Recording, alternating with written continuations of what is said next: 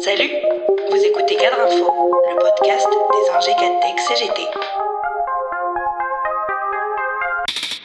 Il y a des jours, les actualités se télescopent.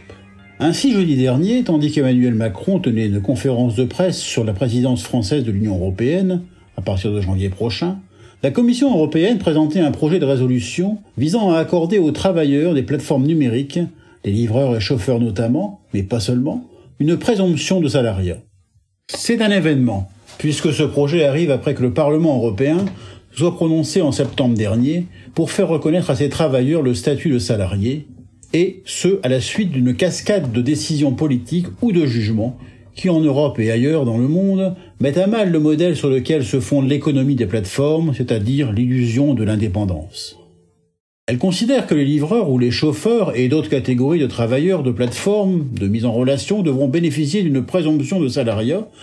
et donc d'un contrat de travail dès lors que leur rémunération est imposée par la plateforme, qu'ils sont astreints à respecter des règles spécifiques et contraignantes dans leur travail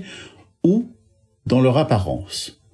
Dès lors que l'exécution du travail est supervisée et que la qualité est vérifiée par la plateforme, que le travailleur puisse être restreint dans son pouvoir d'organiser son travail, notamment par des sanctions, et qu'il ne peut se constituer une clientèle ou travailler pour un tiers. Cinq critères ont été retenus et la Commission estime que deux seulement de ces conditions seraient suffisantes pour déterminer qu'un travailleur n'est pas indépendant, mais bel et bien salarié. La coïncidence avec la présidence prochaine de l'Union européenne par Emmanuel Macron est d'autant plus singulière que lui et son gouvernement freinent des quatre fers pour reconnaître cette présomption de salariat afin de ne pas fragiliser le modèle économique des Uber, des Livreaux et autres frichtis. Ce qui est intéressant dans cette affaire, qui n'en est qu'à ses premières péripéties,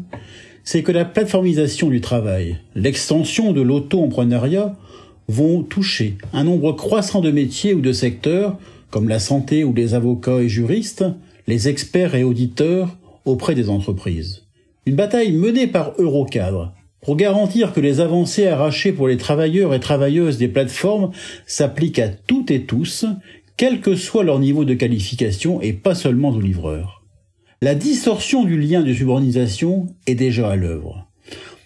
Elle est une tendance lourde qui pourrait se renforcer avec la montée en puissance du télétravail l'éclatement des collectifs de travail, la réduction des parcs de bureaux, le flex office sont des tendances qui pourraient tout à fait accompagner et même favoriser l'externalisation des salariés qualifiés et plus seulement des livreurs en vélo. Le travail à la tâche, l'indépendance fantasmée sont des marqueurs de transformation du travail. Si ces transformations sont aujourd'hui, et depuis dix ans, incarnées par Uber, qui a donné son nom à l'ubérisation, elles sont en passe de toucher bien d'autres catégories de travailleurs et travailleuses au seul bénéfice des entreprises.